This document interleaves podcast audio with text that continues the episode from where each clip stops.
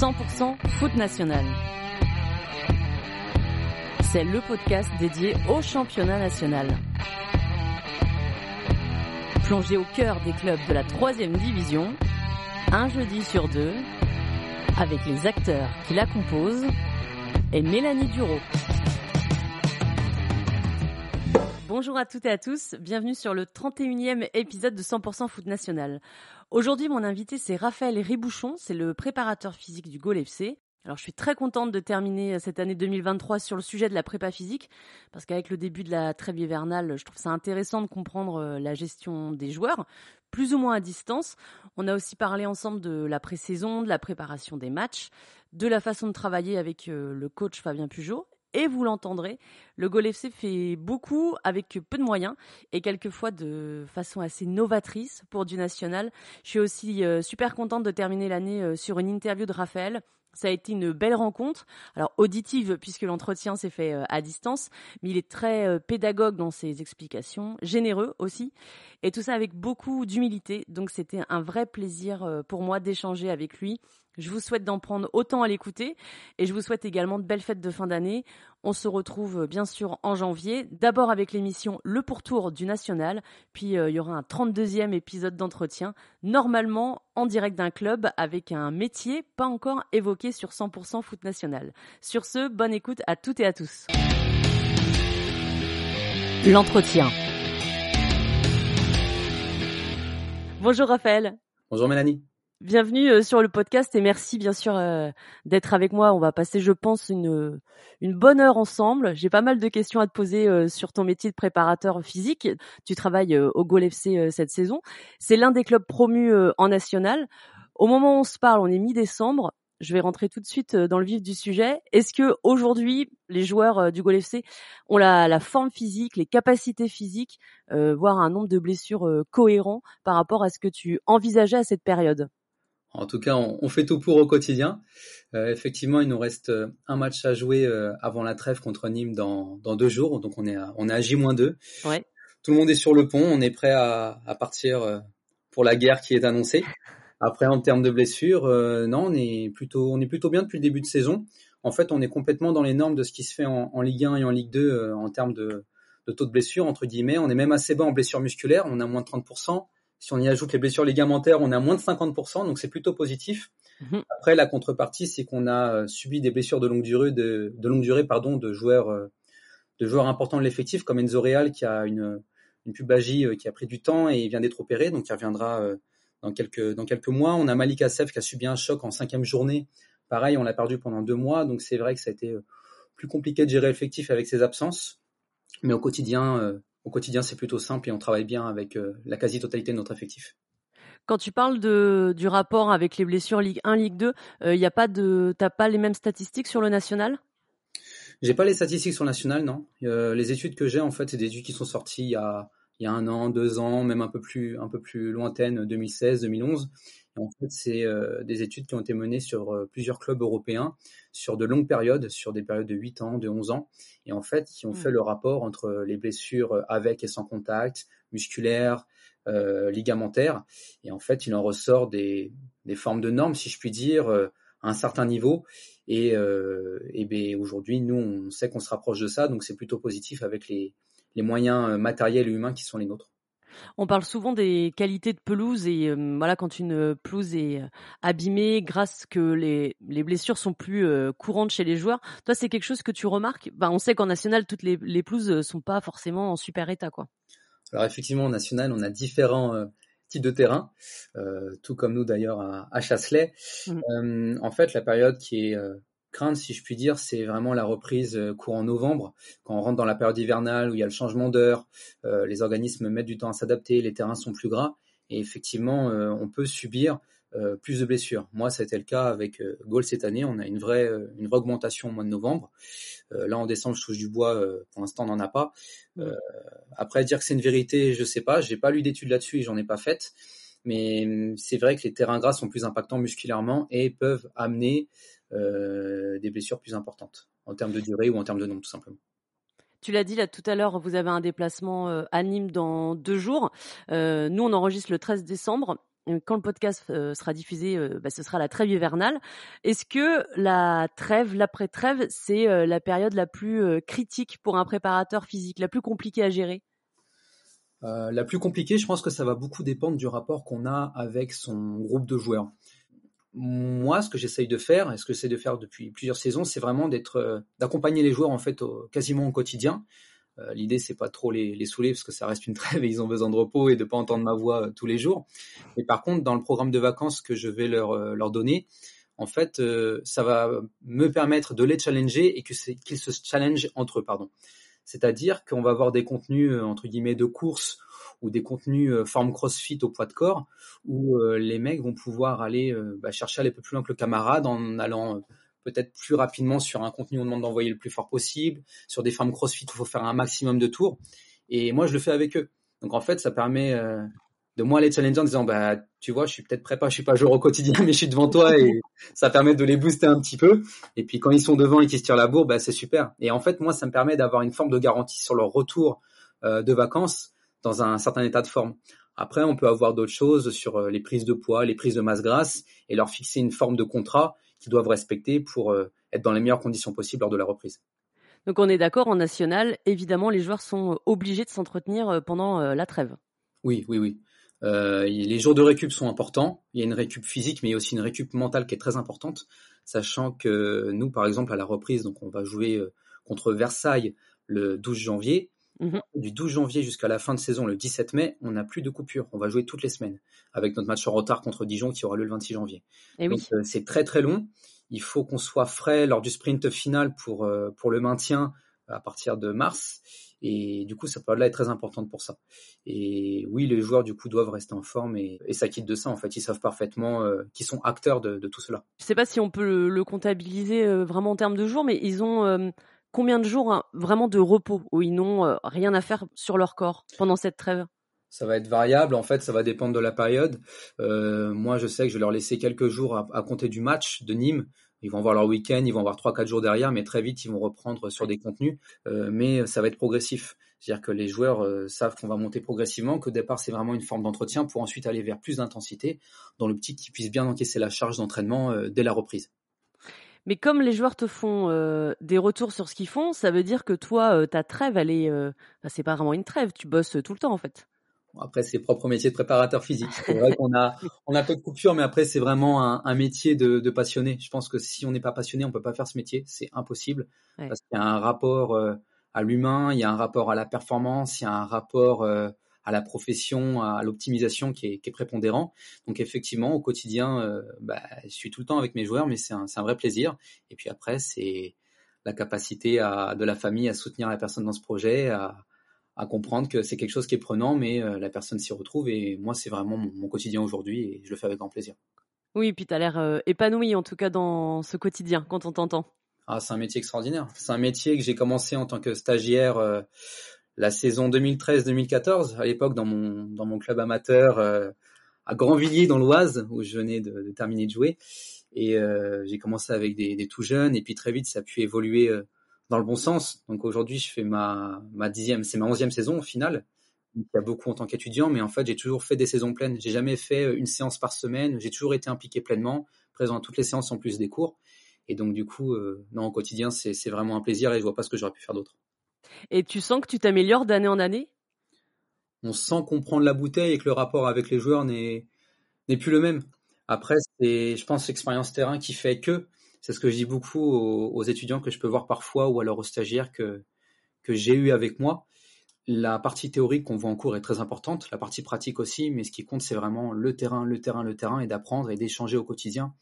Euh, moi, chaque expérience a été très enrichissante. Euh, la toute première euh, dans le milieu vraiment amateur, où tu es tout seul, tu as 20 gamins, euh, tu dois organiser les voitures des parents pour aller en déplacement le samedi. Tout, tout, ce qu'on connaît, le, foot qu'on connaît et dont on vient tous. Et ensuite, l'évolution où j'ai pu très vite évoluer dans un club comme euh, Amiens, ma, deuxième année, euh, enfin où je suis né, et avec la préformation. ensuite, un club de N3, un club professionnel comme Lille. Dans toutes ces expériences, j'ai énormément appris, rencontré des gens qui m'ont permis de vraiment progresser. Et oui, d'année en année, ben, on progresse, on a des expériences qui font qu'on se développe de plus en plus. Quand je t'entends, j'ai l'impression quand même que le, le, rapport aussi avec les joueurs, avoir des bons rapports avec eux, c'est euh, hyper important dans ton boulot.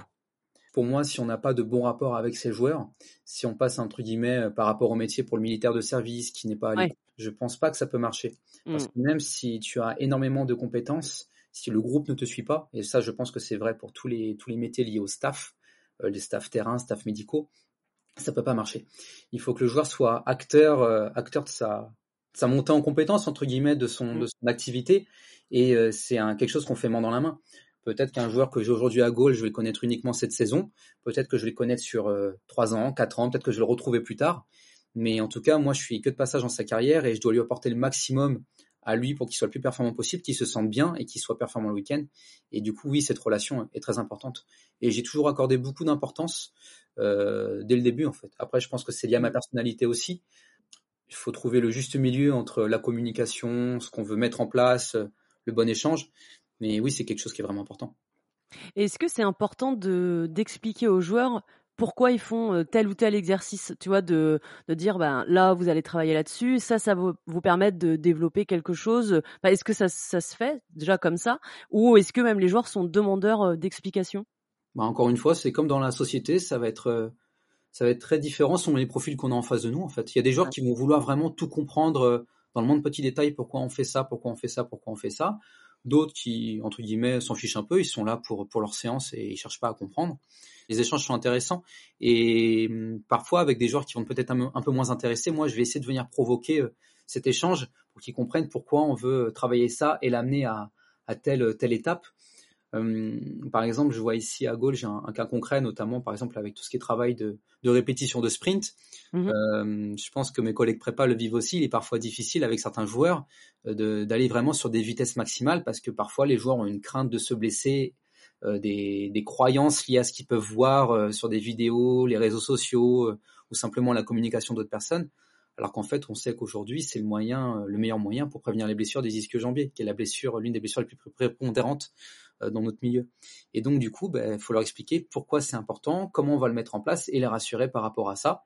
Et puis, au bout d'un moment, ben, on arrive à, gagner leur confiance. Et puis, au final, c'est ça, c'est réussir à gagner la confiance de son joueur par, euh, par tes compétences. Et derrière, euh, ben, entre guillemets, on arrive à travailler main dans la main pour euh, aller un peu plus loin. Oui, des fois, tu as besoin de déconstruire un peu les, les idées reçues sur la prépa physique, en fait c'est important, je pense surtout dans, alors j'allais dire dans notre ère, mais au final, le métier de préparateur physique n'est pas un métier qui est très très vieux, mais depuis euh, allez, depuis dix bonnes années, on a les réseaux sociaux qui sont vraiment très très présents, euh, l'apparition de TikTok notamment, de tout ce qu'on peut voir, les comptes sur Instagram de de coachs sportifs, de, il y a énormément de choses, il y a énormément d'informations, et en fait, même si ces informations sont valables, elles peuvent venir d'autres secteurs. On ne sait pas dans quel contexte c'est pris en fait. On a juste mm. un, un court moment, une vision d'un court moment, et c'est pas forcément la vérité. Donc il faut pouvoir avoir cette vision globale et effectivement être capable de déconstruire certaines idées reçues pour pouvoir euh, amener le joueur euh, là où tu as envie de l'amener. Après, si le joueur n'a pas envie d'y aller, bah, c'est ton rôle de continuer à l'accompagner, de lui faire comprendre et puis, euh, et puis d'aller un peu plus loin. Dans les idées reçues aussi qu'on peut avoir, il y a l'hygiène du joueur ou où on se dit que voilà un joueur faut pas faut pas qu'il fume faut pas euh, faut pas qu'il prenne de l'alcool etc moi qui suis euh, peut-être plus âgé que toi je suis né en 85 donc j'ai connu le football des années 90 euh, je voyais plein de joueurs fumer des clopes vraiment même des fois boire des pots euh, et puis des, fois enfin ça pouvait arriver à outrance. Alors je suppose que ça existe encore aujourd'hui hein, c'est peut-être un peu plus caché. Est-ce que pour toi le, le, le fait d'être fumeur un peu trop buveur, c'est vraiment incompatible avec euh, la pratique euh, du haut niveau aujourd'hui. Peut-être que dans les années 90, ça passait parce que le football était euh, différent, allait moins vite, etc. Mais est-ce qu'aujourd'hui, c'est possible d'avoir encore une, hygiène de vie un peu bancale, quoi?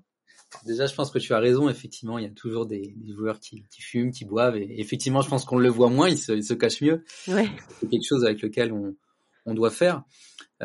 après, en termes de, de réponse liée à la performance, je pense qu'on a beaucoup de, de contre-exemples. On va dire oui, mais un tel il faisait ci, un tel il faisait ça. La vérité, c'est que pour une, être performant à long terme euh, lors d'une saison, mais aussi à long terme lors d'une carrière, euh, évidemment que tout ce qui va altérer à la santé, tout ce qui peut être euh, lié au fait de fumer, les alcools vont impacter négativement euh, un joueur sur du long terme. On a tous connu ce joueur. Euh, ouais, hier, je me suis, je me suis éclaté, machin truc. il fait un match de fou. Ouais. Mais je demande à voir si ce joueur fait ça tous les trois jours, pendant une saison entière, pendant deux ans, trois ans, quatre ans, cinq ans, où il va atterrir. Donc effectivement, il faut ensuite bien informer les joueurs par rapport à, ces aspects-là. Après, on n'a pas, alors, ça va dépendre de la structure. Si je suis dans une grosse structure française ou européenne, il est plus facile de, suivre les joueurs.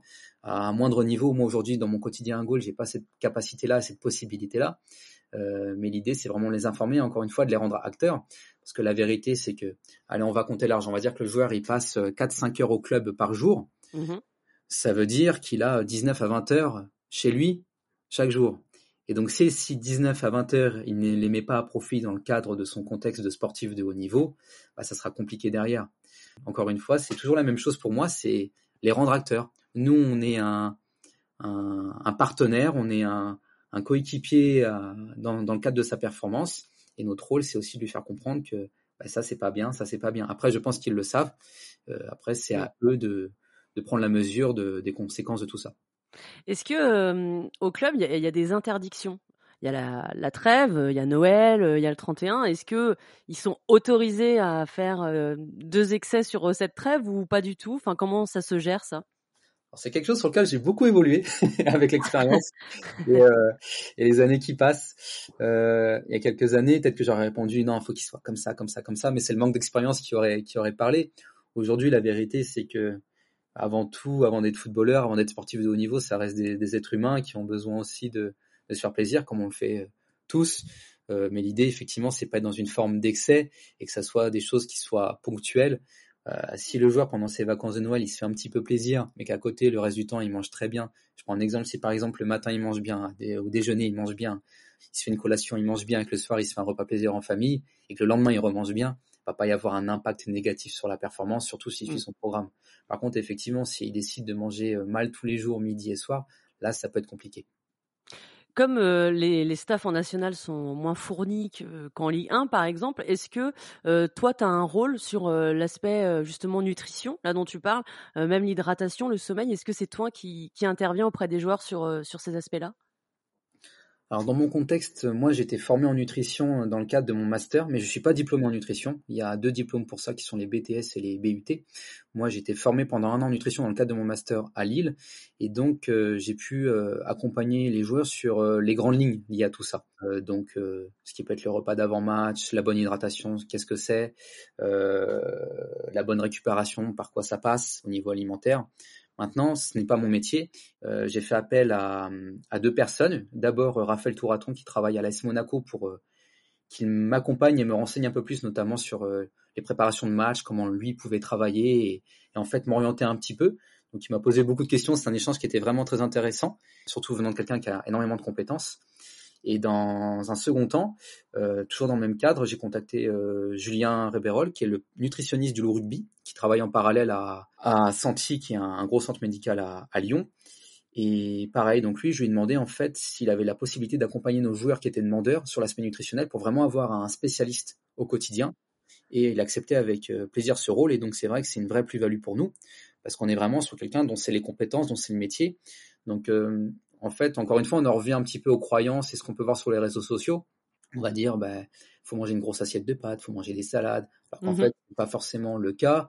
Il y a des choses particulières à faire et à ne pas faire. Et donc, pour ça, faut être suivi par un spécialiste. Donc, dans mon quotidien, quand on me pose des questions, je vais répondre quand je, suis capable de répondre.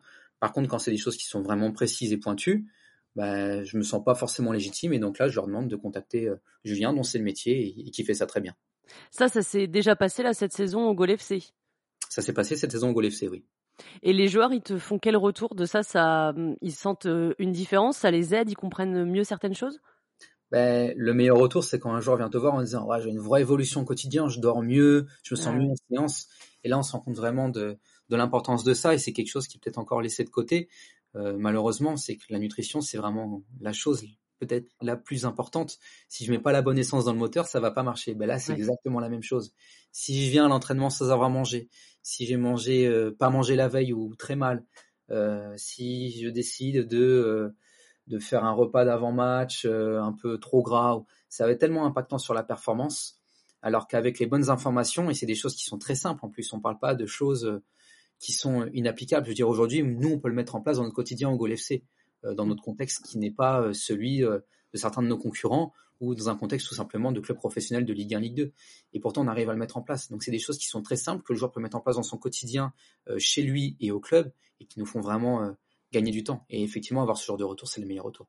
Tout à l'heure, tu disais que le joueur euh, était acteur de, sa prépa physique et puis au final de, ses, de son hygiène et de ses bonnes performances.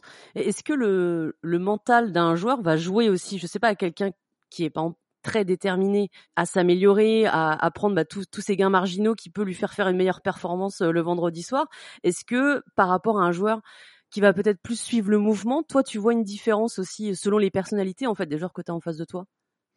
Alors oui, il y a une différence liée aux personnalités, il va y avoir effectivement une différence liée à cette forme de, détermination de ce joueur qui a envie de réussir, qui met tous les moyens de son côté pour réussir. Après, il y a plusieurs aspects en fait. On va avoir cet aspect, cet aspect détermination euh, entre guillemets euh, mental de j'ai envie de réussir et je vais tout mettre en œuvre pour. Mmh D'un point de vue mental, il y a aussi tout ce qui est lié à la préparation mentale. Donc comment j'entraîne euh, mon cerveau, comment je m'entraîne à l'appréhension d'un contexte d'entraînement, d'un contexte compétitif, d'un contexte de, rivalité, de concurrence. Mmh. Euh, il y a l'aspect athlétique et il y a aussi tout simplement les qualités de base du footballeur. On peut avoir un joueur qui va avoir des qualités extraordinaires, techniques et de compréhension du jeu, qui va peut-être être moins déterminé dans l'acte athlétique et dans les à côté, et un joueur qui au contraire va être très fort dans tout ce qui est à côté, mais un peu moins bon, entre guillemets, à notre échelle, j'entends, sur le terrain. Mmh Donc, euh, ça va être vraiment des profils différents. Après, quand on a un joueur qui a euh, toutes ces qualités fortes, bah, c'est un joueur qui se retrouve à très haut niveau sur une très longue durée. Sur l'écoute euh, des consignes, sur le, professionnalisme de tes joueurs, est-ce que tu trouves que l'âge, ça, joue sur, vraiment sur cette écoute? Quand tu demandes à tes joueurs de faire un exercice Par exemple, dans l'effectif, tu as un joueur comme euh, Florian Raspentino, qui a 34 ans, qui est très très expérimenté. Et puis à côté, tu as euh, Tom Ménadier, qui est beaucoup plus jeune, lui il a 23 ans. On, le découvre cette année, nous, euh, parce que bah, il fait un, très bon début de saison. Alors c'est évidemment sans dire que Tom n'écoute rien de ce que tu lui dis. Hein. Je le prends juste en exemple parce que c'est l'un des plus jeunes et qu'il est titulaire. Mais est-ce qu'il y a une différence aussi dans l'âge pour appréhender toutes tes consignes? Alors je pense qu'on peut dissocier le moment terrain sur vraiment sur le terrain herbe avec euh, le staff lors de la séance et dissocier le moment euh, avant séance ou après séance. Dans le cadre de la séance, je pense pas que l'âge soit un, vecteur. En tout cas, moi, j'ai jamais vécu. Euh, c'est plus lié à la personnalité de la personne. Un joueur peut avoir 34-35 ans et être un petit peu entre guillemets tête en l'air ou un peu le joueur qui va rendre les choses ludiques. Et puis on peut avoir un joueur de 20 ans qui est très appliqué, très très sérieux, qui a envie de, réussir et qui est très à l'écoute. Donc je pense que c'est plus lié à la personnalité. Et si vraiment un joueur venait à déborder, ce que j'ai jamais vécu, parce qu'aujourd'hui on est dans un contexte où on est vraiment, on est, on reste à haut niveau avec des joueurs qui sont pros et qui ont envie de, gagner tous les matchs. Donc, euh, mais si ça venait à se produire un peu trop, on a des, c'est plus les joueurs qui vont remettre les, les mecs dans le cadre plus que le staff. Après, dans le contexte avant ou après séance, je pense qu'effectivement l'âge peut être impactant parce qu'en fait, ils ont pour eux leur expérience et donc leur routine et leur vécu. Euh, tu prenais l'exemple de Florian, qui a un, vécu avec des clubs de Ligue 1, qui a connu le haut niveau depuis plusieurs longues saisons. Euh, Florian, je vais pas aller le voir et dire Florian, faut faire ça, ça, ça, ça, ça. Non, Florian, il sait ce qu'il a à faire, il sait ce qu'il a à faire pour son corps et il va se gérer sur ses activations. Euh, s'il pose des questions, moi je serai là pour le conseiller, l'accompagner. parfois, c'est même moi qui le questionne. Pourquoi tu fais ça comme ça et pas comme ça? Pour savoir, comprendre pourquoi. Alors que d'autres joueurs, faut peut-être les prendre un peu plus par la main. Allez, viens avec moi. T'as ça à faire avant la séance, ça, ça, ça, ça, ça. Et puis, on va y aller. Et si on prend l'exemple de Tom, ça peut être un bon exemple parce qu'effectivement, au début de saison, bah, découvre un peu, on, prend le temps. Et maintenant, je le vois beaucoup plus souvent en salle à travailler et ça se ressent sur euh, ce qu'il fait sur le terrain.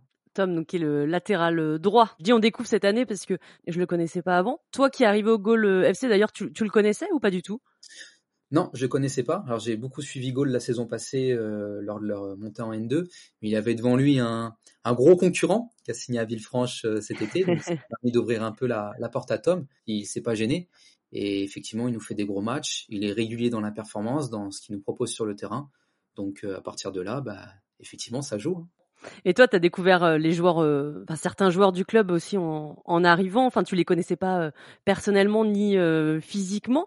Comment ça se passe quand on arrive comme ça dans un club, un club en, pré-saison? Tu discutes avec eux de leurs conditions physiques, de leurs anciennes blessures, par exemple, ou c'est le staff qui te fait un compte rendu alors non, effectivement, on va. Moi, j'ai décidé d'échanger avec eux, bah, comme tout, comme tous mes collègues. Hein. Euh, quand on arrive dans un club, c'est toujours particulier parce qu'il faut vite appréhender le milieu dans lequel on se situe. Donc le milieu lié au contexte club, le contexte lié au matériel, aux moyens humains, euh, et du coup les joueurs effectivement qu'on a à disposition. Euh, la chance que j'ai eue, c'est que mon arrivée à Gaulle s'est fait très rapidement dès, dès, leur fin de saison et j'ai pu tout de suite embrayer avec les joueurs.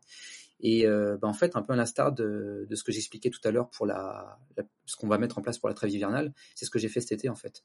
Donc j'ai pris le temps d'appeler euh, d'appeler les joueurs pour échanger un petit peu avec eux, euh, simplement en fait apprendre à se découvrir, mais sans forcément rentrer dans d'abord tout ce qui était aspect médical, etc. Juste pour apprendre à se découvrir. Ensuite, on s'est beaucoup découvert via les messageries de groupe WhatsApp avec le programme de vacances où prise pila de partir sur des choses où on allait se challenger pour bah, pour un peu tout de suite mettre de l'émulation dans le groupe et euh, la chose qui m'a fait aussi gagner beaucoup de temps, c'est euh, une décision qu'a pris le coach que j'ai trouvé vraiment euh, super.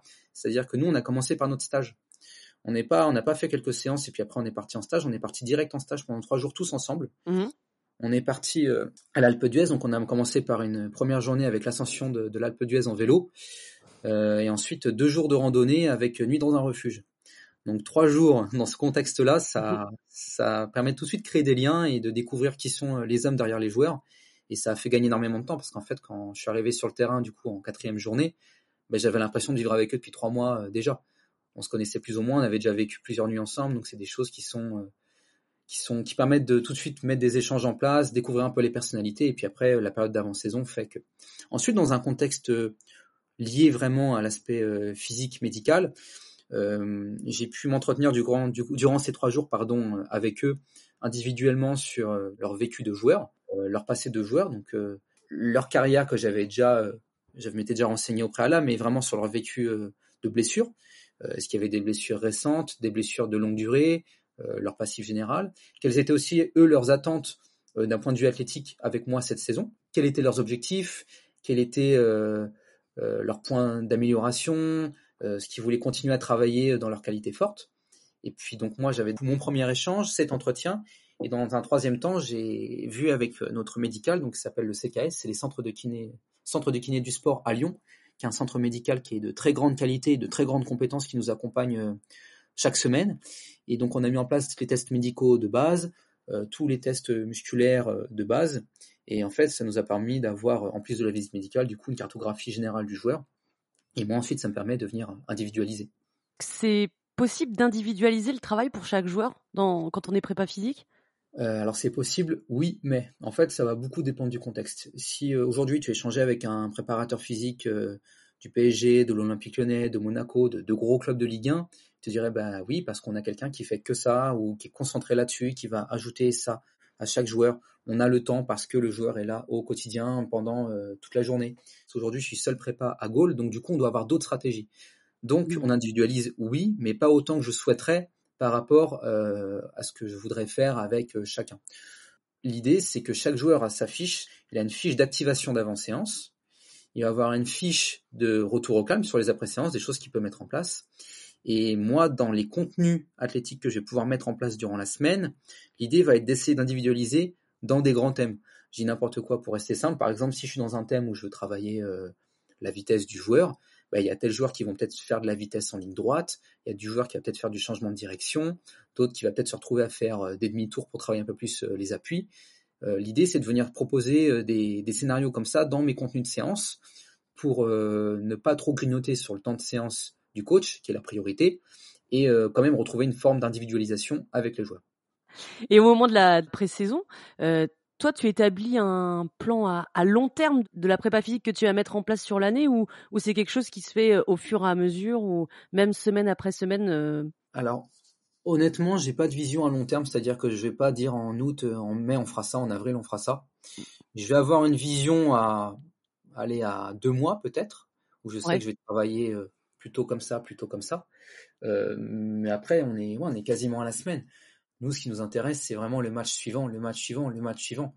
Hmm. Et notre forme de travail fait qu'on est dans ce contexte-là. Après, je veux retrouver un petit peu tout dans ma semaine de travail. Effectivement, on va avoir des dominantes particulières, peut-être plus sur de la vitesse, peut-être plus de la force, peut-être plus des formes d'aérobie.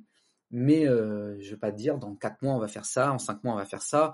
Euh, des fois, dans trois semaines, je ne suis pas forcément sûr de ce que je vais faire. Hmm. Parce que si euh, demain, mon équipe est au complet, on gagne 3-0, on gagne 2-0, on gagne 1-0, on gagne, on gagne, on gagne, le groupe est au complet, ben, on poursuit notre travail, les joueurs sont en forme, donc on fait juste en sorte de maintenir cette forme au maximal et c'est qu'on travaille bien. Mmh. si à l'inverse, on est en grande difficulté en termes de résultats, qu'on est en grande difficulté sur le terrain d'un point de vue physique, ben, peut-être que je me trompe quelque part et qu'il faut ajuster quelque chose. Donc ça, de moi, c'est pas possible de, le voir. Surtout dans le contexte dans lequel on va arriver. Là, on l'a, on l'a moins vécu ces derniers mois parce qu'on a été éliminé euh, dès le premier tour, dès notre premier tour en Coupe de France contre Léonard Duchard d'ailleurs qui est qualifié pour les 32e. On a vécu des trous, donc on a eu des matchs amicaux, des oppositions internes. C'était un petit peu du one shot à chaque fois. On avait deux semaines pour préparer nos matchs. Et comme je disais tout à l'heure, là, dès le 12 janvier, ben, après la trêve, on se prépare, on joue Versailles et puis c'est parti pour euh, quatre mois, la tête dans le guidon. Et toi, ta relation, elle est, elle est étroite avec euh, Fabien Pujol, le, coach, pour préparer justement toutes tes séances à toi? Elle est étroite, oui, parce que j'ai eu l'opportunité de le connaître à, Toulon pendant une dizaine de journées euh, au début de saison. J'avais pu comprendre un petit peu euh, quelle était sa façon de voir les choses, quel était le jeu qu'il comptait proposer. J'étais prépa numéro 2 à l'époque, je tiens à préciser. C'était Alexandre Gasparotto qui était numéro 1. Et en fait, il m'avait contacté pour ajouter une, une personne en tant que prépa dans le staff pour tout ce qui était ratélisation et activation. Donc j'avais pu déjà le découvrir une première fois pendant euh, deux trois mois. Et en fait, on est toujours resté en échange. Et c'est vrai que c'est quelque chose qui est enrichissant de son point de vue coach avec de l'expérience et moi jeune prépa. En arrivant à Gaulle, j'avais un petit temps d'avance sur comment fonctionne le coach. Effectivement, la manière dont lui souhaite travailler, euh, comme dans tout staff, euh, le coach euh, a, ses idées, c'est lui le, chef du, staff et qui va fixer la ligne directrice. C'est à moi de m'adapter par rapport à ce que Louis souhaite. Sur euh, la tactique qu'il va mettre en place, ça, ça a une, influence sur la préparation physique que tu fais après toi auprès des joueurs? S'il travaille voilà, sur les transitions offensives, sur la contre-attaque rapide, est-ce que toi, dans ton travail, tu vas devoir mettre des choses en place pour, bah, je sais pas, amener plus de vitesse, plus d'explosivité auprès de tes joueurs? Alors là, il va y avoir deux choses qui vont venir en compte. C'est que nous, la première, c'est qu'on fait tout de manière intégrée. En fait, on a trois grands types de travail. Dans, en général, on parle d'associer, on parle de dissocier et on parle d'intégrer. Mhm. Je vais donner un exemple simple. Par exemple, si je voulais faire un travail de motricité, en, en dissocié, je ferais un travail sur une échelle de rythme. Le mec fait ses appuis, et il fait ses appuis, et il fait ses appuis, il est dissocié. Un travail associé, c'est je fais mon échelle de rythme et derrière je reçois un ballon et j'envoie une passe. Donc mhm. là, on a fait l'échelle plus le ballon. En intégré, on va être sur une forme jouée où le ballon est prioritaire et on vient y ajouter ce travail d'appui. Donc par exemple, ça peut être euh, je fais une passe, derrière j'ai un travail d'appui à faire, je dois faire une course et je mets un centre. L'idée c'est de se rapprocher de ça. Donc nous on est vraiment que sur l'intégré parce que déjà on fait que du 11 contre 11 toute la semaine. Nous c'est toujours du 11 contre 11, on fait pas de on fait on peut faire des jeux banides mais ça arrive rarement mais nous c'est que du que du jeu grand terrain, on joue un petit peu sur les les surfaces et on fait que ça. Et ensuite, moi, j'explique au coach, ben voilà, on est lundi, je voudrais être plus dans tel type de, de travail physique. Mardi, on est là-dessus, mercredi là-dessus.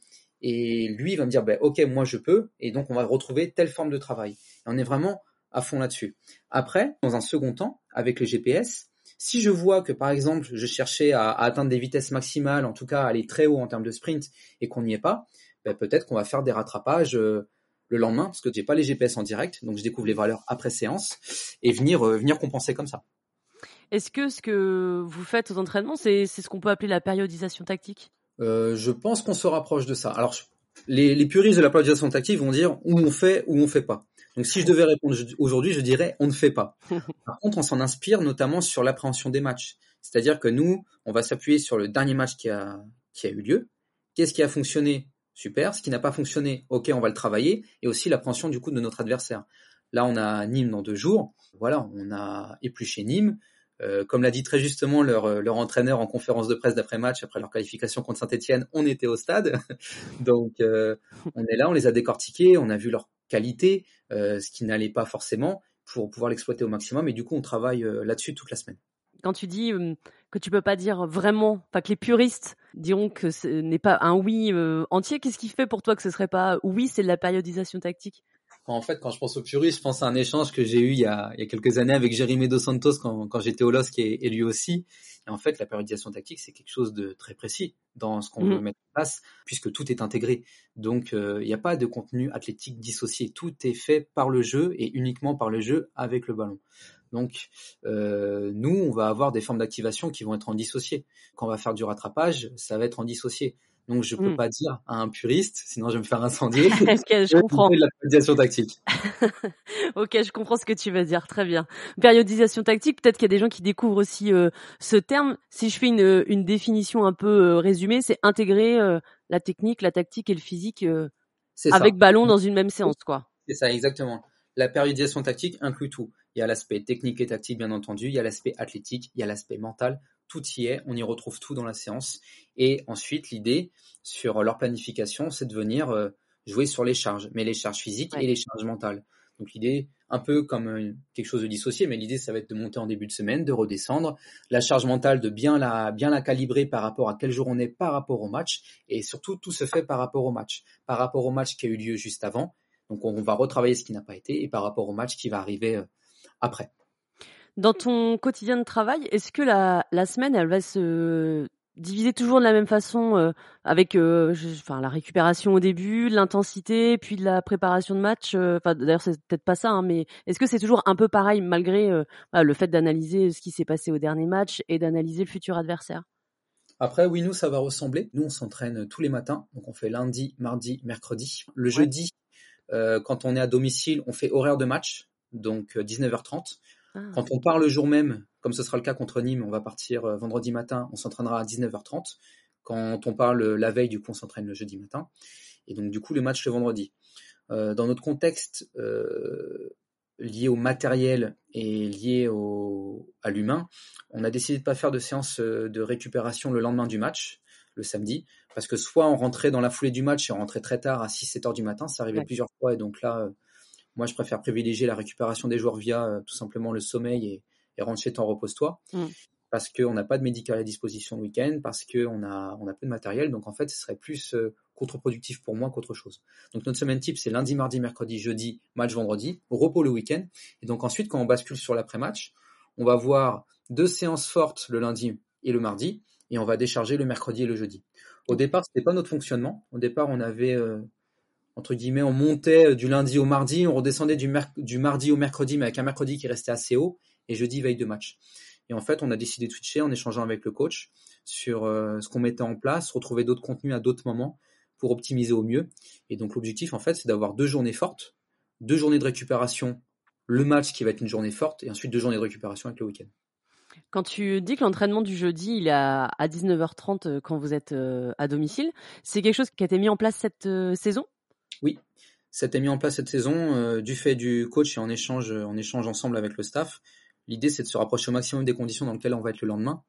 En fait, il faudrait se dire, ben, on joue le vendredi à 19h30, ben, on devrait s'entraîner tous les jours à 19h30. Mmh. Dans un contexte euh, vraiment propre au match, avec les lumières, avec la nuit, avec euh, la température qui baisse. C'est des choses qui sont difficiles à mettre en application au quotidien avec un groupe. Donc, on a pris le parti de faire ça le jeudi, en veille de match. Mais je trouve ça très intéressant en fait. Euh, J'avais jamais entendu ça sur les clubs euh, du national d'avoir cette séance d'avant-match euh, qui se rapproche le plus possible des conditions du match le lendemain. Je trouve ça vachement bien en fait euh, de faire ça. C'est intelligent et ça paraît finalement assez logique. Et puis des fois, ça va même plus loin, c'est-à-dire que parfois, on va, je pense à notre adjoint Pierre qui enregistre les chants des supporters adverses et on va la mettre sur les enceintes en tribune, en plus avec le son à fond parce qu'on n'entend rien. C'est ce qu'on avait fait notamment contre Sochaux, je m'en rappelle très bien. Euh, on avait eu l'occasion d'inaugurer le stade Bonal en national et du coup, bah, la veille de match, on avait les enceintes à fond, on n'entendait rien sur le terrain. On avait les chants des supporters de, de Sochaux, ce qu'on a vécu le lendemain en match. Donc euh, l'idée, c'est de se rapprocher au maximum de ça. On fait toujours arbitrer nos contenus tout le temps. Donc si ah jamais c'est des joueurs, il y a des joueurs qui sont blessés, ils doivent être présents en séance. Donc ils sont présents, ils font acte de présence, mais ils sont au service de la séance. C'est-à-dire que nos joueurs blessés vont être juges de touche, ils vont être arbitres central, ils vont être coach parfois ils vont animer leurs équipes. Donc l'idée, c'est vraiment de mettre un contexte qui se rapproche au maximum du match pour euh, l'ensemble de nos joueurs. Ouais, c'est trop bien. Et je crois que ça s'était plutôt bien passé pour vous à Sochaux euh, de mémoire. Bien passé, ouais. ça a plutôt bien On a eu la chance de, de, les prendre au bon moment, entre guillemets, mais on a énormément travaillé sur ce match-là. Et euh, ce qu'on a mis en place, tous, ces, tous ces produits sur le terrain, donc on était vraiment, vraiment content de ces trois points qui sont évidemment très importants pour nous et qui le seront à la fin de saison. Dans ce que tu me dis, je vous trouve très euh, avancé en fait dans la préparation, dans la réflexion que vous pouvez mener au club pour que les joueurs soient dans des conditions vraiment euh, optimales le vendredi. Euh, parce que ce que tu me dis, alors je sais que Karim Okedem euh, le, le, faisait notamment à Saint-Brieuc de mettre les champs des supporters, etc. Euh, je sais pas si ça se fait dans tous les clubs, mais on sent qu'il y a quand même une grande réflexion pour que les joueurs soient au mieux, même quand tu parles au niveau de la pré-saison, de commencer direct par un stage. Quand tu le dis, ça paraît en fait assez logique. Tu vois, je trouve aussi euh, c'est intelligent d'y penser, mais en fait oui, c'est logique. Comme ça, les joueurs se connaissent et on gagne du temps et voilà quoi. C'est exactement ça, et c'est aussi dans ce sens-là qu'a été construit notre effectif. Si vous regardez l'effectif de, de la saison passée et celui de cette année, il y a eu, il a pas eu tant de mouvements que ça, et on a des joueurs qui ont été recrutés, qui connaissent déjà le club. Je pense à Nathan Tanard, je pense à Malik Assef. Donc euh, il y a ce gain de temps là. Et ensuite, on est lucide. Euh, on est Gol FC, on accède en National 1 c'est la première fois dans l'histoire du club.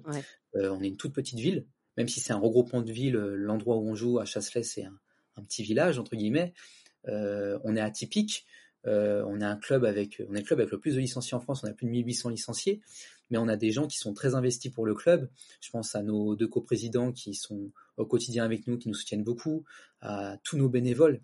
dans tous les clubs, il y a des bénévoles, mais j'ai rarement connu des gens aussi près de près d'un staff, près des joueurs, près de toutes les équipes du club. Ils sont très actifs pour nous. Mm. Euh, ils vont nous faire à manger, ils vont nous préparer les repas d'avant-match. Euh, nous, on part pas à l'hôtel. Nous, on part euh, dans notre stade et c'est nos bénévoles qui nous préparent à manger. Ils, me demandent ce que ce qu'on souhaite mettre en place et ils sont aux petits oignons. notre manager général, Mika Mendes, pareil, qui, qui nous soutient au quotidien, qui est coach de la réserve. Donc, on a vraiment un club familial. Et en fait, si on n'essaye pas d'être plus fort sur les autres leviers. Mmh on sait que ça peut être très compliqué cette saison parce que nous, on n'a pas les moyens financiers euh, de nos concurrents, on n'a pas les moyens euh, matériels de nos concurrents. Voilà, c'est tous ces aspects-là et donc du coup, on doit gagner ailleurs et on sait que euh, notre maintien passera par notre solidarité. ils disent beaucoup ici, je l'ai découvert, je ne l'avais pas connu avant, ils parlent de Gaulois en faisant un jeu de mots avec le mot mmh. Gaulle, mais en fait c'est vraiment ça. Et on a beaucoup, on est beaucoup sur cette image de de, Gaulois euh, qui luttent contre l'envahisseur et qui a envie d'aller chercher à chaque fois euh, grappiller des points, gagner des points. Et on sait que ce sera difficile, que la saison sera longue, mais il faut passer par tous ces aspects-là. Donc on essaye de, de, faire preuve parfois d'ingéniosité ou simplement de réflexion mmh pour mettre les joueurs, euh, nos joueurs dans les meilleures conditions. Et toi, sur ces conditions de travail, tu as pu apporter des choses de par ton expérience dans d'autres clubs ou c'est le, coach qui a vraiment toutes ces idées? C'est assez collégial c'est assez collégial. Honnêtement, on a la chance d'avoir un staff qui est, très fiable, très proche, alors qu'on se connaissait pas. Euh, on a vraiment des profils tous un petit peu euh, atypiques. Et le fait de réunir un staff comme ça et qu'on se découvre, parfois, bah, c'est comme, comme, au quotidien, on a parfois des relations compliquées avec d'autres personnes, on a des atomes pas, des atomes qui sont pas crochus, je sais pas si mm. ça se dit. et là, on a vraiment un, un staff qui, qui est en ébullition, si je puis dire. Euh, c'est au quotidien, c'est assez collégial. Euh, l'idée des enceintes, euh, ça vient de, du coach adjoint et du coach. L'arbitrage, bon, je pense que ça se fait à, dans pas mal d'endroits, mais tout de suite on l'a mis en place. Et le coach, le coach pour ça, s'est inspiré du livre sur les All Blacks. Mm. on a une team echo par exemple au sein du groupe. Pareil, ça, ça vient de, des All Blacks. chaque semaine, on a la moitié du groupe qui est chargé de tout. Donc, c'est-à-dire qui est chargé du matériel, de l'entretien des lieux, euh, de, de, tout ranger sur le terrain, que, que de préparer les gourdes d'eau pour tout le monde, que la salle de muscu soit nickel. Et en fait, ça permet de vivre dans un contexte assez favorable. Et, euh, et voilà. Et c'est vrai que c'est un contexte vraiment de travail qui est agréable au quotidien.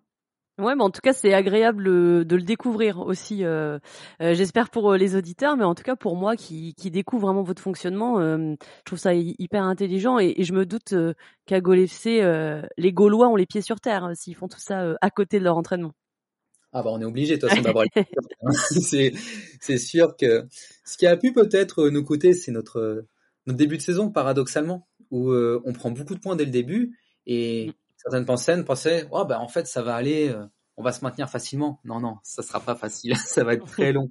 Surtout dans le championnat national, qui est un championnat qui est, qui est très dur. Des fois, on pose la question de l'évolution sur euh, du championnat, sur l'aspect physique ou quoi. Mm. En fait, au-delà même de ça, je pense qu'il faut vraiment partir du contexte du championnat où en fait depuis deux saisons il y a six descentes et ça change tout. Euh, L'année dernière je l'ai vécu à Dunkerque, euh, à 12 journées de la fin, on est quatre points devant le premier relégable. Mm et on finit par monter avec une série extraordinaire euh, derrière. Mais dans un autre contexte, sur les équipes qui jouaient le maintien, jusqu'à la dernière journée, tout s'est joué. Et en fait, contrairement à d'autres saisons, d'autres années, où il peut y avoir, entre guillemets, des matchs qui ne, qui ne comptent pour rien à 4-5 journées de la fin parce que c'est contre deux équipes du ventre mou, là, il n'y a pas ça. Et en fait, jusqu'à la fin, ça va être des matchs au couteau entre soit des équipes qui veulent accéder, soit des équipes qui veulent pas descendre. Et ça donne des matchs qui, qui font vraiment monter l'intensité, monter le niveau et euh, monter les émotions. Donc effectivement, il est important de garder les pieds sur terre, d'avoir la tête froide dans les moments importants. Et c'est par là que le maintien passera. Et pour euh, revenir justement sur euh, les performances euh, de Gol en championnat, vous avez enchaîné là deux matchs, vous avez perdu des points en toute fin de rencontre. Il y avait eu deux buts encaissés contre Niort, alors c'était à la 80, 89e et 91e, et vous perdez 3-2. Et contre Marignane, vous avez encaissé un, un penalty à la 96e. Fabien Pujol, il a dit en interview, c'était au journal Le Patriote Beaujolais avec mon ami Ralph, il lui a dit si on, on reste objectif, on remarque que sur nos fins de match, ce sont les mêmes mots qui reviennent, à savoir ces difficultés à finir nos rencontres. On perd de la lucidité sur ces dernières minutes. Est-ce que euh, quand il dit ça, pour toi, c'est oui parce que c'est un problème physique des joueurs qui, bah, qui ont tendance à flancher en fin de rencontre avec de la fatigue? On s'est posé euh, beaucoup de questions par rapport à ça. Et ça a même commencé avant euh, New York, ça a commencé à Avranches avec le but d'Anthony Beuve. ce but venu d'ailleurs. non, effectivement, on s'est posé beaucoup de questions par rapport à ça. Donc, euh, on a analysé pas mal de choses, c'est-à-dire qu'on a d'abord regardé euh, les datas, de manière euh, les chiffres, juste savoir est-ce que nos joueurs baissent à la fin des matchs. La réponse était non, que ce soit d'un point de vue course de base, vitesse, les accélérations, tous les paramètres étaient quasiment les mêmes. Ensuite, dans les échanges avec les joueurs, est-ce que tu, en fin de match c'est difficile, tu te sens fatigué, est-ce que pareil des réponses négatives. Et en fait, on s'est rendu compte, ben, on en revient au fait de garder la tête froide c'est que c'est cet aspect émotionnel. Mmh. C'est-à-dire que je pense qu'on a vécu des choses que certains n'ont jamais vécues et on l'a vécu en une demi-saison. On prend un but euh, temps additionnel d'un gardien sur un, d'un gardien sur de la tête. On prend euh, deux buts contre Niort. On fait un match extraordinaire. On fait une grande première mi-temps contre un, une grosse écurie de notre championnat et on craque sur la fin. Euh, Marignane, je vous invite à, à, voir le résumé du match. Euh, oui, je sais. Par rapport, euh, je sais. par rapport aux deux pénalties. Mais c'est vrai qu'on s'est posé beaucoup de questions par rapport à tout ça. Et en fait, euh, elle est plus une, sur une dominante émotionnelle quand on a les retours au global de nos joueurs. Parce qu'en en fait, quand je vous expliquais cet aspect collectif, cet aspect team éco, le fait d'échanger avec eux, c'est le pli aussi du coach, du coach adjoint, l'entraîneur des gardiens, notre analyse vidéo. On est beaucoup dans l'échange avec nos joueurs. Et bah, du coup, on, met en place des choses, on met, en, je sais pas si je peux appeler ça des réunions, mais des formes d'échange où mmh quelqu'un va être amené à, à, donner son avis sur une situation donnée. Et en fait, euh, bah, ça va être des leviers de communication, de gestion émotionnelle. Euh, pareil, on a un groupe qui est jeune, euh, on a des joueurs très expérimentés, je pense. on a parlé de Florian Raspantino, Loïc Dufaux, Enzo Real, ouais. même Daoma.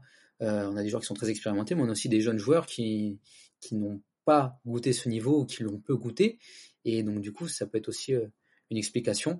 Euh, aujourd'hui, on y travaille. On espère que ça ne va plus arriver. On part du principe que lorsqu'on fait une erreur, euh, bah, on l'a fait, c'est bon, on, l'a apprise et on, on, va plus, on va plus se faire avoir. J'espère que ça sera le cas parce qu'il y a encore pas mal de matchs. Mais effectivement, c'est toujours des choses qui sont frustrantes euh, parce qu'on travaille dur toute la semaine et, et un match, ça dure 95 minutes. Le coach avec humour avait dit aux joueurs que la Fédé avait accepté de, de réduire nos matchs à 87 minutes. Ouais, j'ai vu ça. Bon, alors finalement, c'est pas le cas. Donc, euh, on va se concentrer pour euh, bien finir ces matchs. On les commence mieux, donc euh, on va essayer de bien les finir aussi, puis tout ira bien. Oui, parce que sur euh, les 16 buts euh, marqués par euh, le Gol FC cette saison, il y en a 8 qui ont été inscrits dans la première demi-heure. Et est-ce que là, c'est aussi le côté émotionnel, je sais pas, peut-être de l'excitation de jouer le match qui fait que les joueurs vont, vont donner plus sur cette première demi-heure ou c'est, je sais pas, une question de tactique, voilà, il n'y a pas de round d'observation, on essaye d'aller tout de suite vers l'avant. Comment, comment tu l'expliques aussi cette bonne statistique?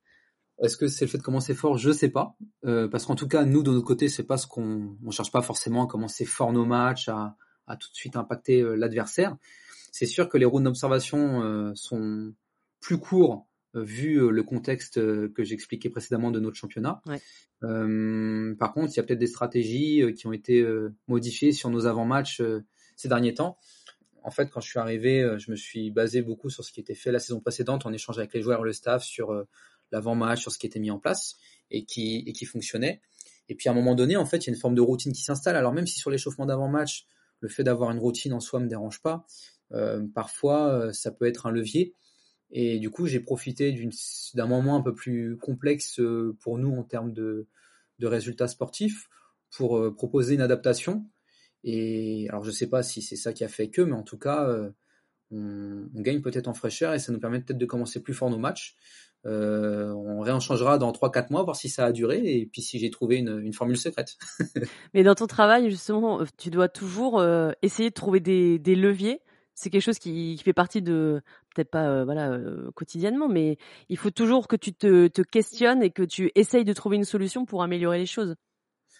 Bah, de manière générale, c'est ce qu'on cherche à faire, que la situation soit bonne ou mauvaise, qu'on ait des résultats positifs ou négatifs, on cherche toujours à aller un peu plus loin, parce qu'encore une fois, on peut pas euh, se reposer sur nos lauriers, laisser faire, attendre. L'idée, c'est toujours d'aller euh, un peu plus loin. Et puis, je pense que c'est une question de mentalité euh, qu'on a, qu'on a tous.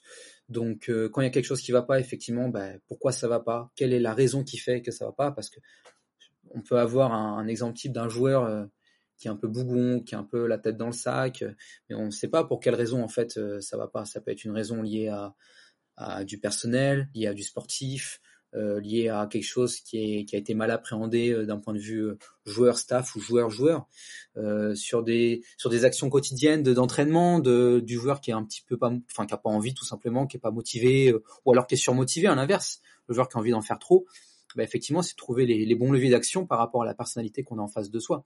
Euh, je vais pas communiquer de la même manière avec un joueur qui a 35 ans et qui est par exemple qui a pas envie un joueur de 35 ans qui a trop envie et un jeune joueur de 18-19 ans qui découvre. Et en fait, ça va vraiment être lié à la personnalité qu'on a en face de soi. Je parle de l'âge, en fait, c'est même pas un argument, c'est vraiment lié à la personnalité qu'on a en face de soi. Oui, et finalement, euh, quand euh, on parlait tout à l'heure d'individualiser le travail, tu individualises aussi euh, la relation humaine. C'est ça. Après, c'est comme dans toute société, on va avoir des atomes crochus plus ou moins importants avec avec l'ensemble des joueurs. Euh, ça c'est comme ça, c'est le, quotidien qui fait ça. Euh, maintenant, l'idée, euh, je sais que je vais m'exprimer avec certains joueurs d'une manière et d'autres non. je sais que je vais pouvoir aller chambrer certains joueurs sur certaines choses et d'autres non. Ça, c'est le quotidien. Et puis, c'est une forme d'intelligence émotionnelle qu'on a les uns envers les autres. c'est la même chose envers moi. Hein. Il y a des joueurs, des fois, ils savent que voilà, faut pas, faut pas venir trop rigoler sur certaines choses. Et il y a des moments où oui, on peut y aller. C'est, on est des êtres humains et c'est ce qui nous définit. Est-ce que, en tant que préparateur physique, tu, tu fais de la prévention, toi, sur euh, les blessures? Oui, j'en fais. Alors, j'ai la chance d'avoir encore une fois le CKS qui intervient beaucoup d'un point de vue médical pur sur, euh, sur euh, des mouvements, sur des formes de renfort au quotidien avec nos joueurs qui peuvent y aller l'après-midi, donc après nos séances. Après, au quotidien, ça va être les formes de prévention classiques qu'on peut voir, on peut voir dans tous les clubs sur des, des groupes musculaires, des, des, choses, des choses classiques même si euh, dans la littérature, bah, tout n'est pas prouvé que la prévention permet de prévenir les blessures, mais c'est des choses qu'on va venir faire. Mon contexte à Gaulle et le contexte euh, fixé par le coach fait que j'essaye de l'intégrer, non pardon, de l'associer du coup, par rapport à ce que j'ai dit tout à l'heure, de l'associer au maximum. Et puis après, bah, je reviens encore une fois au, sprint dont on a parlé tout à l'heure, où là effectivement, bah, faut envoyer. Et là, bah, l'idée c'est de le retrouver via nos formes jouées, et si jamais nos formes jouées suffisent pas, ben on va faire un, petit, un petit travail dissocié euh, sur une certaine distance et puis, et puis on envoie. Est-ce que euh, on peut dire qu'un préparateur euh, physique est responsable s'il y a des rechutes? Excellente question. Ah, je, ne dis pas responsable d'une blessure, hein, mais vraiment, est-ce qu'il y a une part de responsabilité quand un joueur rechute suite à une blessure? En fait, ça va être quelque chose qui va être euh, trop variable. Je pourrais dire, euh, de prime abord, la réponse devrait être euh, non, mais quand même pour être oui, en fait, ça va dépendre du travail qui a été fait, du sérieux du joueur, de l'implication. c'est tellement général, en fait. Imaginons un joueur, on va prendre une blessure, je sais pas, une blessure musculaire, type, le joueur se blesse, donc il fait tout ce qui est lié au médical, ensuite il va commencer à revenir sur le terrain progressivement, puis pleinement sur le terrain avec des soins en parallèle.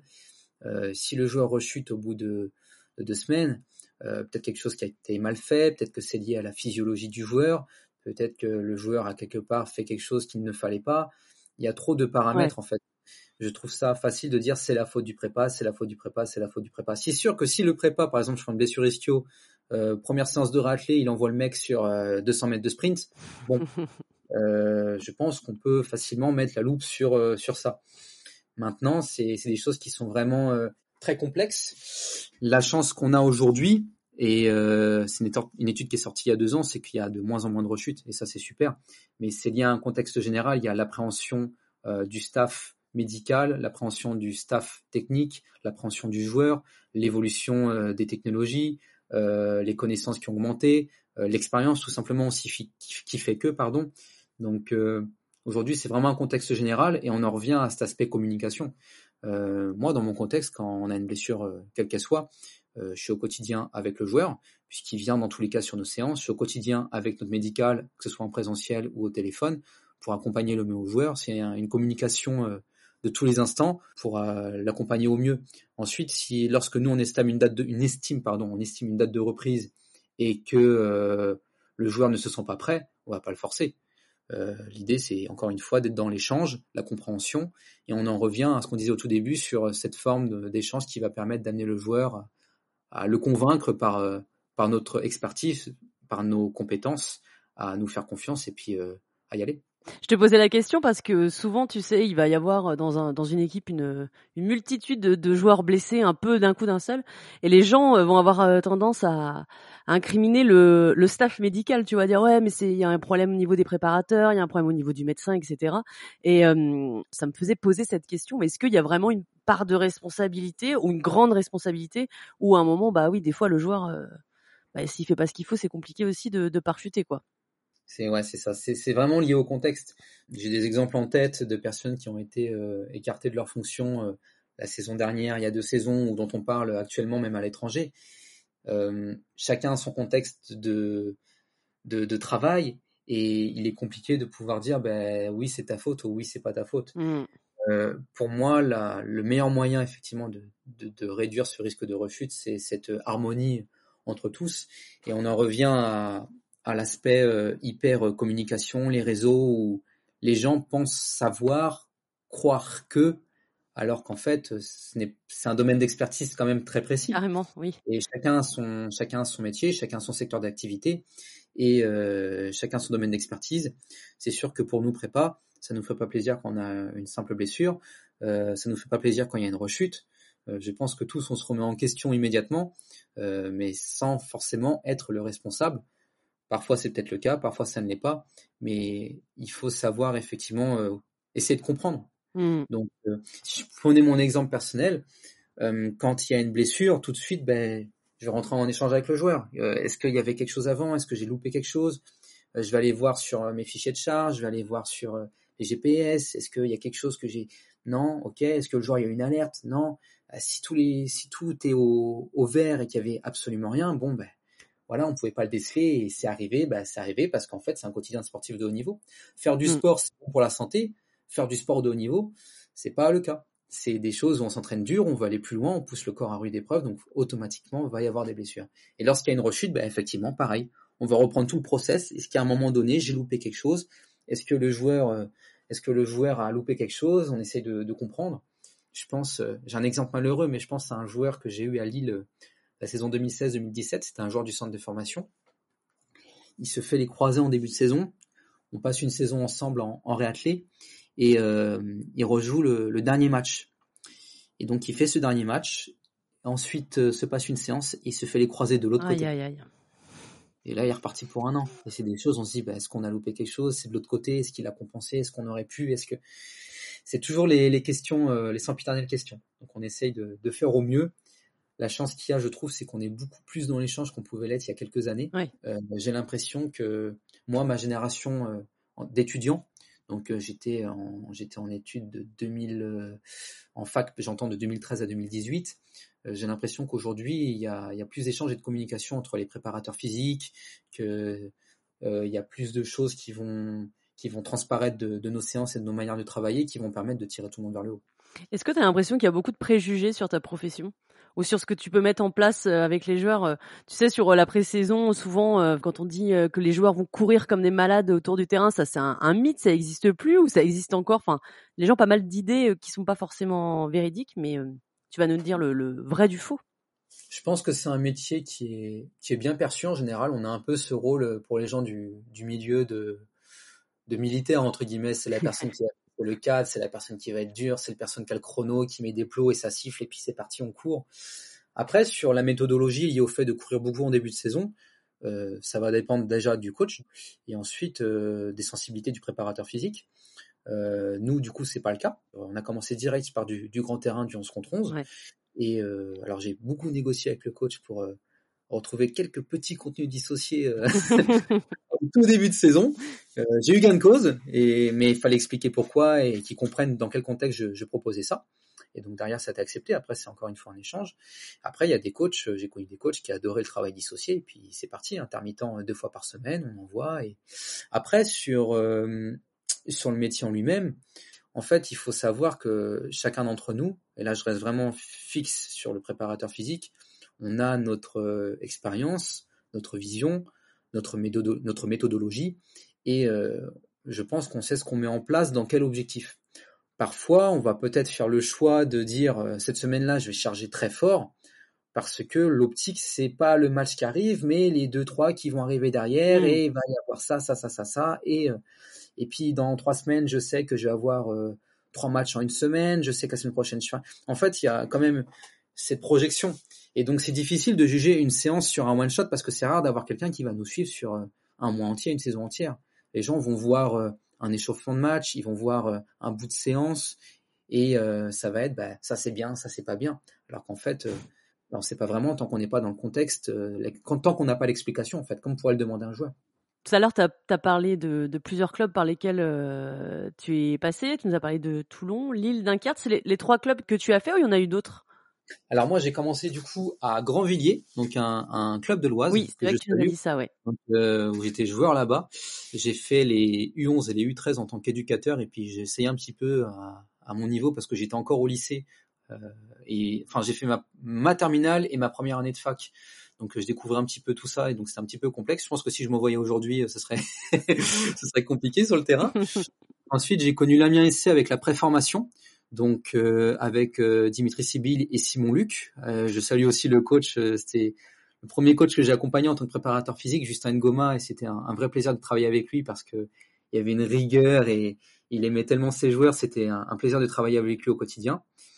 Ensuite, euh, j'ai eu une opportunité. En fait, de base, je devais continuer à Amiens. Et j'ai un, un de mes profs de fac qui s'appelle Laurent Mortel, qui est aujourd'hui entraîneur à l'AS Saint-Etienne avec euh, l'équipe féminine, qui m'a proposé de le suivre à, à sur somme un club de N3, qui accédait en N3. Et moi, dans ma vision, la question que je me suis posée à l'époque, euh, en tant qu'étudiant, c'est est-ce que je continue dans un club professionnel ou est-ce que je pars dans un club amateur, mais avec une première expérience en senior en N3 ouais. là, c'est un vrai questionnement. Et en fait, mon choix s'est fait par rapport à mes études parce que je m'étais dit que mon master, je ne le ferais pas à Amiens. Donc à partir du moment où je ne resterai pas à Amiens l'année suivante, autant partir maintenant. Donc du coup, je suis allé à Aix-sur-Somme. Et, euh, ça se situe où? Aix-sur-Somme, c'est à 20 minutes au-dessus d'Amiens. Ok.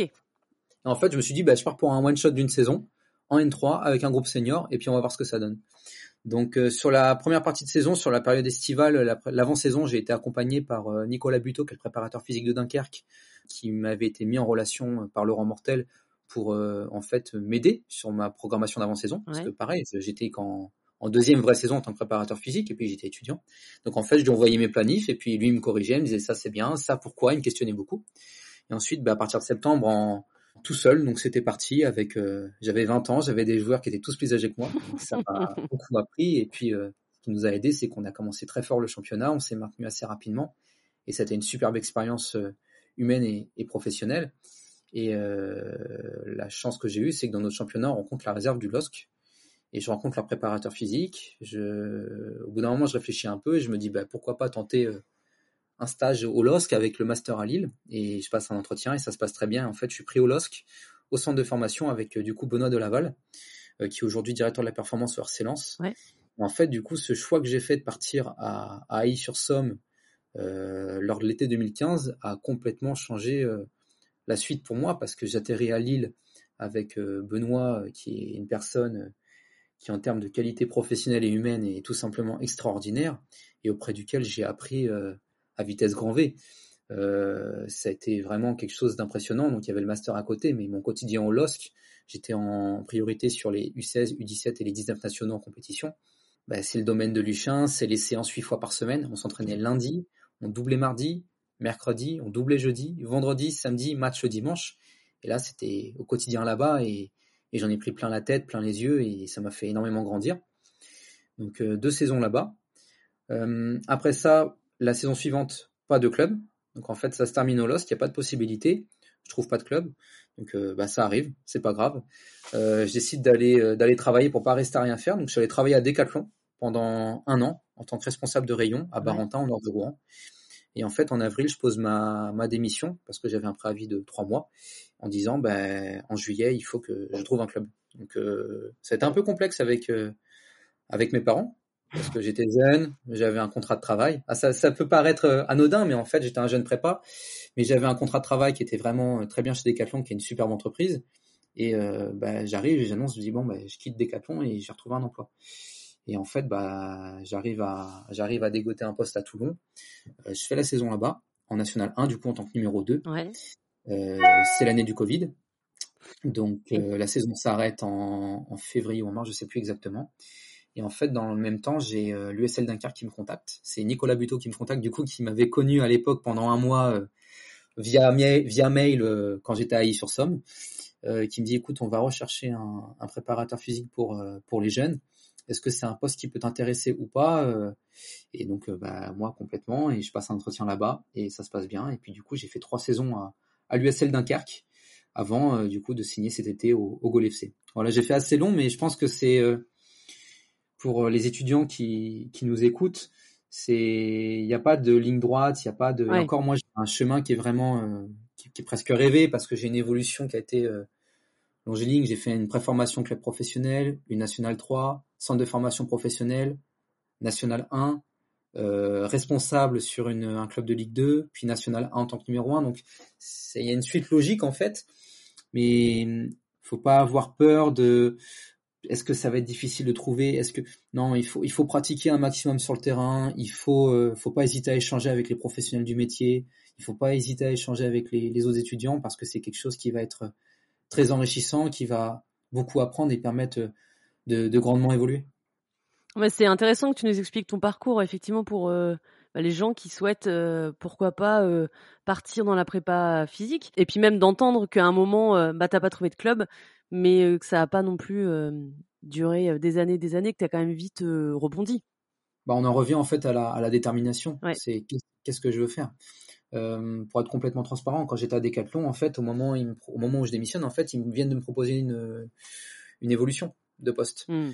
Donc là, moi, la question qui se pose, c'est ok, euh, le, ça me plaît, l'entreprise est super, euh, ce qu'ils y font, ça me plaît, la projection est top, l'évolution est top, le financier est top. Euh, ben, pourquoi pas poursuivre dans cette voie-là Pourquoi pas poursuivre, devenir directeur de magasin, rentrer dans une marque et, bien gagner ma vie et, voilà. Et puis en fait, il y a une petite voix dans ta tête qui dit putain, t'as as fait tout ça, oui, bah oui, et ces études. En parallèle, j'ai passé mes diplômes d'entraîneur, j'ai le BEF. Euh, tu fais tout ça, ce serait quand même dommage. Euh, en fait, je voulais pas avoir de regrets 10-15 euh, ans plus tard. Et je me dis, bon, bah, tant pis, prends le risque, de toute façon, c'est ta décision, tu assumeras derrière, et puis on y va. Et j'aurais pu très bien me planter, hein, j'aurais très bien pu ne pas trouver de club, ou alors avoir des choses qui ne me conviennent pas. Mais hum, faut, parfois, faut écouter la petite voix qui est dans sa tête. Et puis, faut y aller, faut y aller à fond, faut croire en soi. Je pense que chacun sait ce qu'il met en place pour réussir. Mm. vraiment tu sais ce que tu, que tu as ce qu'il faut que tu mets ce qu'il faut et que tu crois en toi, bah, il faut y aller. Très beau message euh, que tu nous dis pour euh, un peu euh, cette conclusion du podcast. Je voulais quand même te demander qu'est-ce qu'on peut te souhaiter là pour le reste de la saison et pour le Goal FC, mais aussi pour toi dans ton dans ton métier de préparateur physique? Bah, pour le Goal, pour le Goal FC, un, hein, ouais. un bon maintien, un bon maintien quand on se maintiendra la dernière journée contre Orléans, ce sera mission accomplie. Après, si on peut réussir à se maintenir un peu plus tôt, je cracherai pas dessus. Non, vivre une, bonne saison, continuer, à, vivre de belles expériences. Et puis nous, on a envie de, revenir l'année prochaine, de, revivre, de revivre tout ça, ces, ces stats, ces effectifs, ces, entraîneurs, d'avoir cette année d'expérience en plus, de poursuivre notre structuration pour être encore plus performant et, et aller plus loin. Et puis, bah, d'un point de vue personnel, bah, tout ce que je peux avoir actuellement, c'est-à-dire de la joie, du bonheur, juste le plaisir de se lever le matin pour, pour vivre les rêves qu'on s'est donné le, droit de, de réaliser. Eh ben, c'est tout ce qu'on te souhaite, Raphaël. C'est ce qu'on souhaite évidemment aussi à, ton club. Puis, euh, eh ben, si, il faut que je te souhaite une bonne trêve quand même. Même si, c'est qu'une demi-trêve pour toi, parce que tu vas quand même travailler. c'est important, c'est important.